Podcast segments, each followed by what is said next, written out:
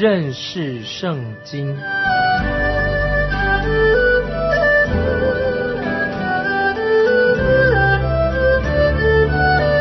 认识上帝的话，把上帝的话带到全世界。本节目是由认识圣经机构和环球广播电台联合制作，欢迎收听。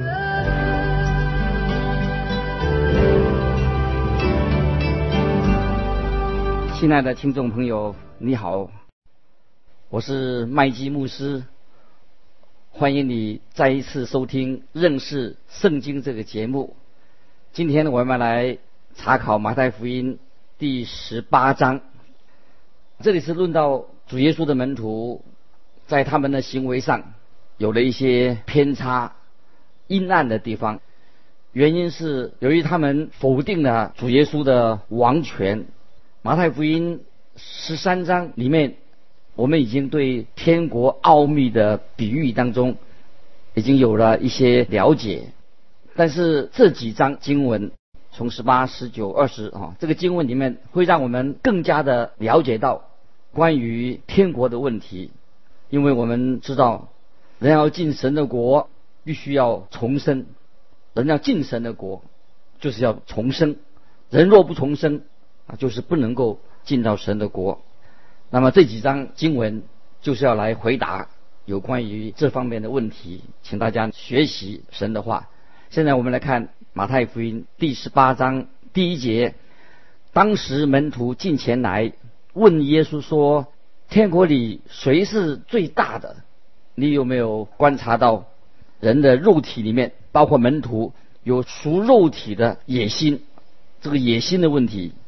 也许我这个人观察的也许比较敏感啊。我认为在这些门徒当中，可能有两三个人，他们认为自己在天国里面应当当老大，做老大。于是耶稣就心有所感的，就采取以下的教训来帮助他们了解。接着我们来看第二节，耶稣便叫了一个小孩子来，使他站在他们当中。这要告诉我们一些什么事情呢？怎么他叫一个小孩子来呢？这个要告诉我们，小孩子是很单纯的。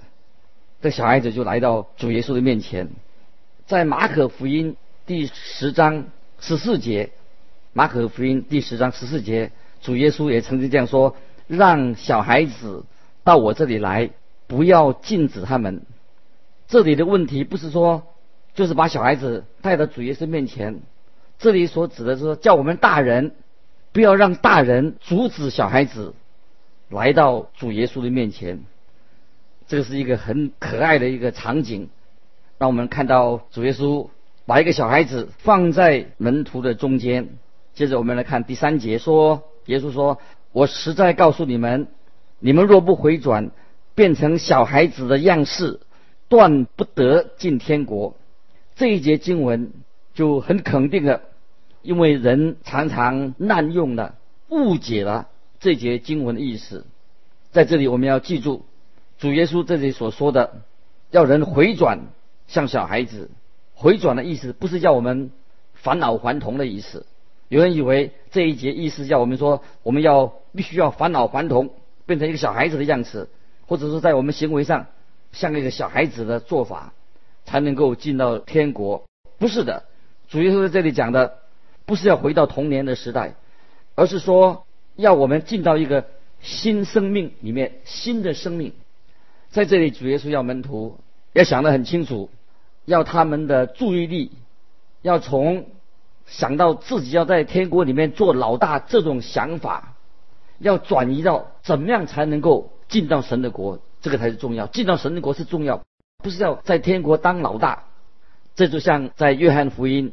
第三章第三节所说的，主耶稣说的很清楚。我实实在在的告诉你们，人若不重生，就不能见神的国，就是不能进神的国。这一节经文里面是强调人必须要重生，在这里要要人变成小孩子的意思，变成小孩子就是指人要重生的意思。当你被圣灵重生了以后，在属灵上，你才能够成为一个这里所讲的小孩子。很遗憾的是，很多人他不知道自己在灵性上是不成熟的。我以前在一个城里面担任教会牧师的时候啊，常常遇到有一些刚刚才蒙恩信主的基督徒，哦，他们常常就要出来要上台做见证。我觉得这个就是跟当时的门徒他们在议论，议论什么呢？就是他们想在天国里面谁是最大的，要当老大，是一样的，是一样的情形。主耶稣说，如果你已经信主了。这个意思是说，你信主的，你要想想看，你属灵的年龄到底是几岁？你灵性的灵命到底现在是几岁？这里说，你要变成小孩子的样式。小孩子绝对不会说：“哎呀，我要上去上讲台啊，我要去滔滔不绝的啊向人做见证。”在上讲台上，小孩子会不会在教会里面要抢一个高位？他想说：“哎，我要当长老，我要当执事。”要抢一个高的位置，当然不会。保罗在教会监督的资格上，使徒保罗已经说出来，他已经排除了刚信主的，就是一个刚刚信主的一个基督徒，他们要不能够当监督，他们的资格不能当监监督教会的监督。请看提摩太前书三章六节，这里强调说。初入教的，就是初出进教入教的，不可做监督，恐怕他自高自大，就落在魔鬼所受的刑罚里。我觉得这里就是主耶稣来所说的意思，要变成小孩子的样式。接着看第四节，所以凡自己谦卑像小孩子的，他在天国里就是最大的。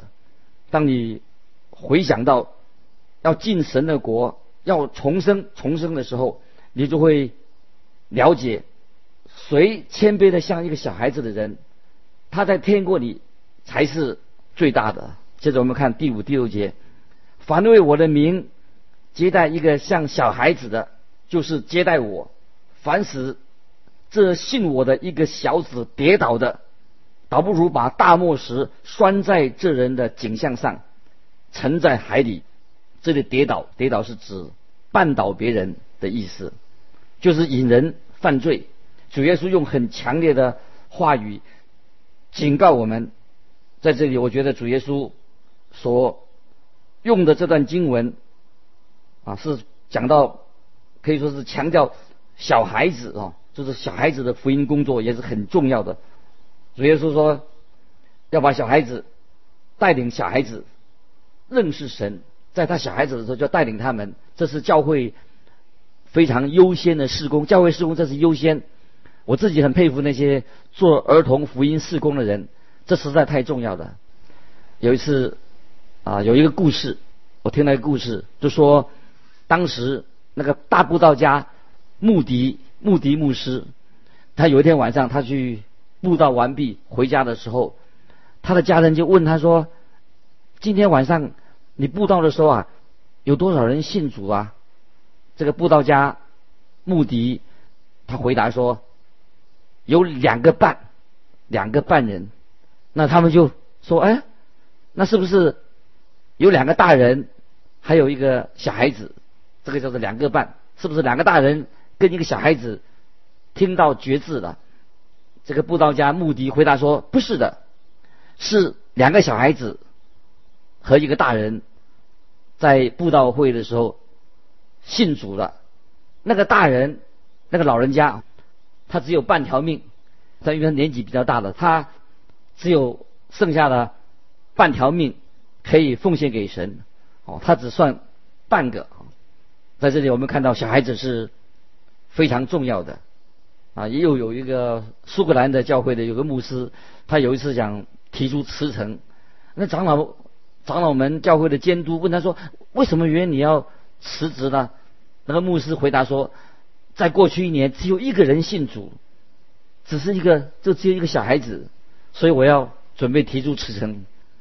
但是你知道啊，后来这个小孩子长大以后，他是一个很有名的，他是开展了非洲的福音事工啊，这个叫做墨菲牧师啊，著名的墨菲牧师。他那个时候还是小孩子，这个长大以后，他成为了一个开拓非洲大陆福音事工的开拓者。其实那一年啊，是这位牧师最丰收的一年。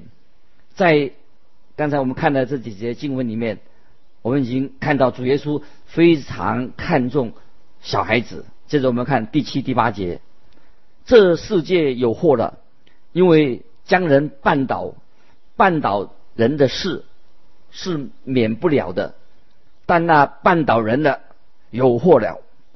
倘若你一只手或者一只脚叫你跌倒，就砍下来丢掉；你缺一只手或是一只脚，进入永生，强如有两两手两脚被丢在熔火里。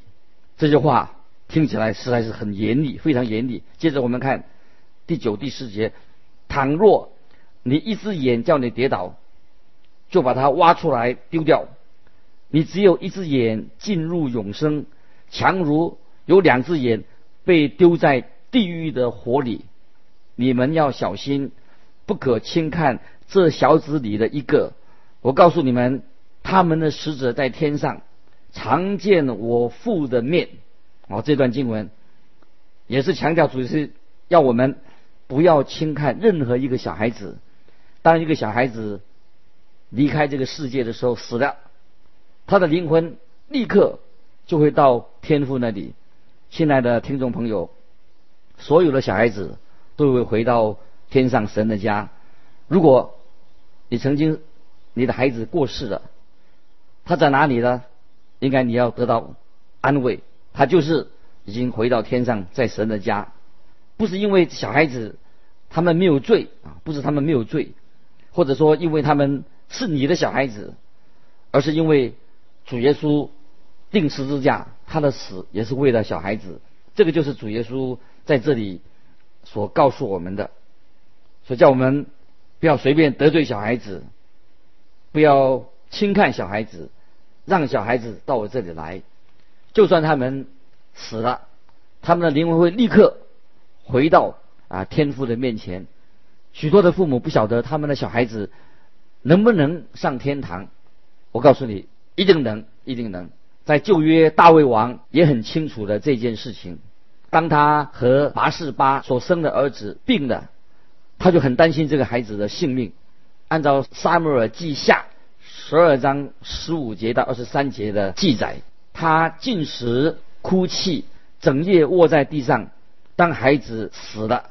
他就起来洗澡换衣服，然后进去神的殿敬拜。他的仆人对他的行动感到困惑，大卫就解释说：“孩子还活着，我进食哭泣，因为我想或者耶和华连续我，使孩子不死也未可知。孩子死了，我何必进食？我岂能使他返回呢？我必往他那里去。”他却不能回我这里来，这是大卫所说的。大卫他对神有信心，他相信有一天他跟他的孩子会相聚，这是一个很宝贵的真理，我们可以记在心里。有些人虽然失去了他们的孩子，但是有一天必定在天上他们可以相聚，因为孩子是蒙到神的救恩。有一位牧师曾经说：“他说我有两个孩子，一个在天上，一个在地上。我比较担心那个人在地上的那个孩子。”因为我知道，在天上那个孩子，有一天我一定会跟他相聚。在这里，我们看见主耶稣对小孩子的感受是值得我们很注意、要关心的。尤其现在发生许多伤害小孩子的案件。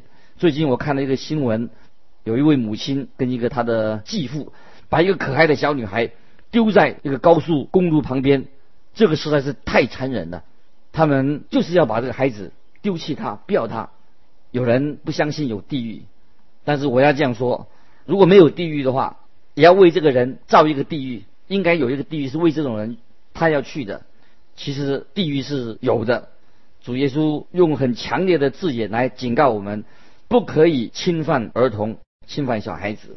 接着主耶稣带我们进到另外一个一个迷羊的比喻，非常这个也是很奇妙的一个迷羊的比喻，在十一节啊，我们读十一节。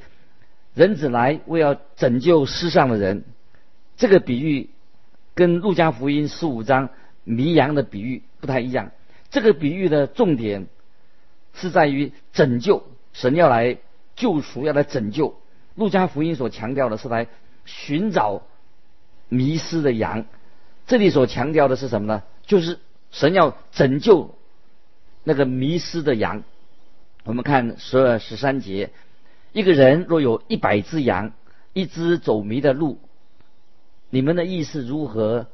他岂不撇下这九十九只，往山里去找那只迷路的羊呢？若是找着了，我实在告诉你们，他为这一只羊欢喜，比为那没有迷路的九十九只欢喜还大呢。请注意。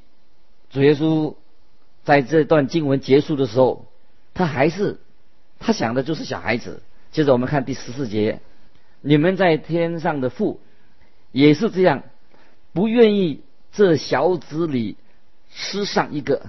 天上的父会照顾他们，直到他们长大，能够自己为自己的行为负责。但是身为父母的，你有责任把孩子带到基督的面前。我担心我们今天。的教育制度常常把小孩子当成实验品。我们已经看到今天呢，有些年轻人为这样子已经付上了重大的代价以及后果。所以我们每一个人对我们的孩子，我们是有责任、有重要的责任。接着我们看第十五节：倘若你的弟兄得罪你，你就去趁着只有他和你在一处的时候。指出他的错来，他若听你，你便得了你的弟兄。如果有弟兄得罪你，你要主动的去跟他谈。这一节是讲到信徒啊，他犯罪，就是受害人，受害的那一方，他有责任主动的去找那个侵犯他的那个弟兄，而不是等他来找你。我们看十六、十七节，他若不听，你就另外带一两个人同去。要凭着两三个人的口做见证，句句都可定准。若是不听他们，就告诉教会；若是不听教会，就看他像外邦人和税吏一样。有些人因为怕麻烦，希望把大事化小，就把事情就隐藏起来了。这不是主耶稣所教导的。假如有两个两个人啊，信徒之间有摩擦。啊，我们应该用温和的、和平的、很安静的态度来处理这件事情。如果两个人之间他们之间不能解决，哦，也许我们就要带到哦两个人、两三个人去来解决。那么如果解决不了的话，那么只好最后就要交给教会来处理，因为教会是有最后处理这个事情的权柄。关于这个题目，啊，主耶稣做了以下的决定，在第十八节。我实在告诉你们，凡你们在地上所捆绑的，在天上也要捆绑；凡你们在地上所释放的，在天上也要释放。在马太福音十六章十九节，马太福音十六章十九节，我们已经解释过、读过这一节的内容，就是说我们在地上捆绑的这个人，在地上就要受捆绑。如果我们把神的道传出去，这个人接受了，他在地上就会得到释放。接着我们看十九二十节，我又告诉你们，若是你们中间有两个人在地上同心合意的求什么，我在天上的父必为他们成全。我在天上的父必为他们成全，因为无论在哪里，两三个人。奉我的名聚会，那里就有我在他们中间。若是你们，若是你们中间有两个人在地上同心合意求什么，意思就是说，我们在什么事情上我们有共识的话，在面前在主面前祷告，神就会听我们的祷告。是的，但是要注意有两个条件，在那里有两三个人奉我的名聚会，主就会垂听。任何奉基督的名所发出的祷告，这也就是说，基督他自己也会做这样的祷告，或者我们可以说，奉主的名求，就是按照主的旨意来祈求。所以祷告的时候是照着主的主的旨意的祈求，不是乱求。这里经文说，因为无论在哪里有两三个人奉我的名，那里就有我在他们中间。这是一个教会作为教会一个最简单的一个模式。接着我们看第十九节，十九节这个经文也是说明祷告的一个新的基础。十九节讲到祷告，两个人、三个人一起祷告。第二十节就是这个经文是讲到教会一个新的基础，教会也可以讲到教会的新基础。按照使徒行传第二章四十二节的记载，早期的教会。就是这个样子的，他们都恒心遵守使徒的教训，彼此交接、波饼、祈祷，这是教会的一个新的形式。接着我们看二十一节，那时彼得进前来对耶稣说：“主啊，我弟兄得罪我，我当饶恕他几次呢？到七次可以吗？”彼得心想说：“这样大概已经够宽宏大量了吧？因为根据。”拉比啊，旧约拉比他们的教训，只要饶恕人，饶恕三次就很够了。彼得已经愿意饶恕人七次，但是跟主耶稣所的说法相比的话，那彼得的宽容度还是很小气哦，差得很远。我们看二十二节，耶稣说：“我对你说，不是七次，乃是到七十个七次。”哦，就是。四百九十次的饶恕，好多，哦，也许还没有饶恕到到那个四百九十次，可能问题可能已经解决了，不然两个人可能这年纪已经太老了，已经没事了。四百九十四的是一个极限啊，也许就是一直在饶恕，这是主耶稣要我们去做的。接着我们看二十三到二十六节，天国好像一个王要和他仆人算账。才算的时候，有人带了欠一千万银子的来，因为他没有什么偿还的。主人吩咐把他和他妻子、儿女，并一切所有的都卖了偿还。那仆人就夫妇拜他说：“主啊，宽容我，将来我都要还清。”我想他是想按分期付款的来还钱吧。